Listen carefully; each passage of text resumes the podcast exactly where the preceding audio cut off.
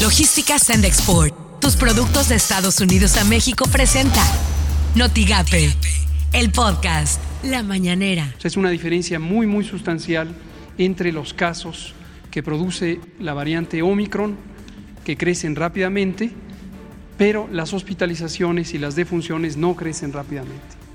Vamos a recibir 11.7 millones de dosis de AstraZeneca, uh, estimo la semana entrante, cuando muy tarde, si no es que antes, y 22.3 millones de dosis entre febrero y marzo.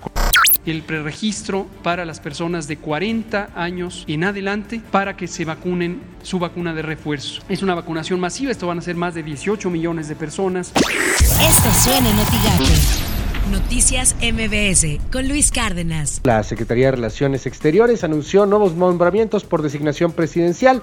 Destaca el caso de la gobernadora de Sonora, Claudia Pavlovich. También destaca eh, Carlos Miguel Isaacs, mandatario de Campeche, o sea, el sucesor de Alito Moreno, quien Alito Moreno dejó encargado del changarro, como, eh, em, como cónsul allá en la, como embajador, perdón, de la República Dominicana. Espéreme tantito, porque esto es lo más interesante. Pedro Salmerón ha sido nombrado como embajador en el Panamá sin experiencia diplomática alguna por las mañanas con Ciro Gómez Leiva. En lo que va del sexenio del presidente López Obrador, la organización Alto al Secuestro ha localizado 942 secuestros en medios de comunicación. De esos 115 ya están integrados en carpetas de investigación. Faltan, por tanto, 827, 827 que no se han investigado. Reporta la organización Alto al Secuestro que hoy, por cierto,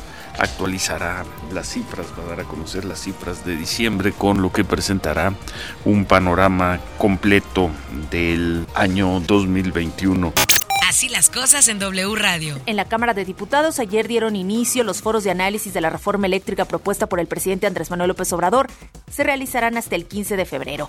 En la primera sesión participaron varios gobernadores, principalmente de Morena, quienes cerraron filas con la iniciativa. Por otro lado, el presidente del PAN, Marco Cortés, reiteró que están abiertos al diálogo, pero advirtió que no se prestarán a la simulación ni al aval de algo que no sea conveniente para México. Confirmó que las siete mesas de diálogo con la Secretaría de Gobernación comenzarán el 25 de enero. Imagen informativa con Pascal Beltrán del Río. La Secretaría de Educación Pública informó que esta semana inició la aplicación del refuerzo contra el COVID a todo el personal educativo en los estados de Aguascalientes, Guerrero, Quintana Roo, Tamaulipas y Veracruz, para los que se destinarán 409.920 dosis del biológico Moderna contra el COVID.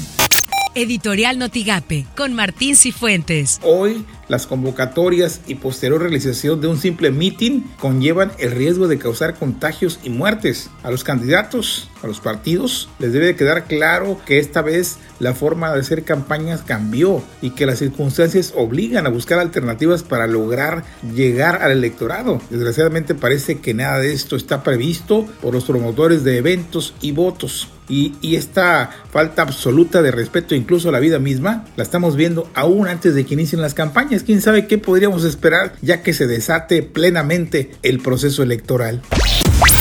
Estas son las portadas del día de hoy.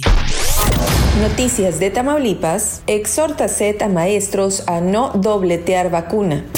La prensa, 30 de 43 municipios en rojo por COVID, avanza Omicron en Tamaulipas. El Bravo MX llegará a Tamaulipas otro frente frío el miércoles. El financiero ven afectación a consumidores con reforma eléctrica. El Universal alista gobierno código de ética contra abuso sexual. La Razón de México expropia gobierno 240 hectáreas para Tren Maya. Afectados piden acuerdos. Notigape lamenta Canaco suspensión de conciertos y antros, afirmó el presidente de la organización Roberto Cruz Hernández. Lo que tienes que saber de Twitter. Arroba día diatam.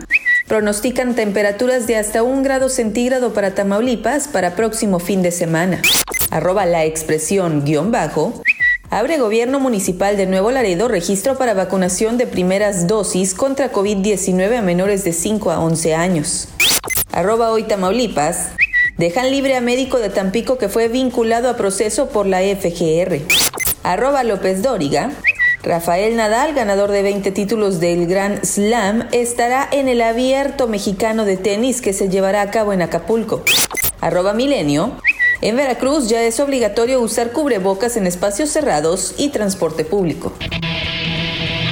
Logística Sandexport, tus productos de Estados Unidos a México presentó Notigate, el podcast.